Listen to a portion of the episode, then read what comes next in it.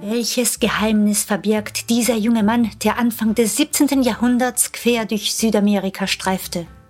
Er war ein Soldat. Wo er seine Pflicht tat als der tapferste, ehrlichste Soldat, allen Beschwerden als der stärkste Mann widerstehend. Dazu war er aber auch noch ein scharfsinniger Kaufmann, ein vermeintlicher Herzensbrecher, ein leidenschaftlicher Spieler und ein tödlicher Gegner. Wir fochten und ich gab ihm einen Stich in die linke Seite, der durchbohrte ihn.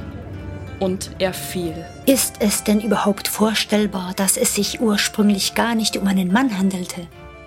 Aus dem Leben einer Abenteurerin erzählt mit Musik aus der Zeit die erstaunliche Geschichte der Catalina de Erauso.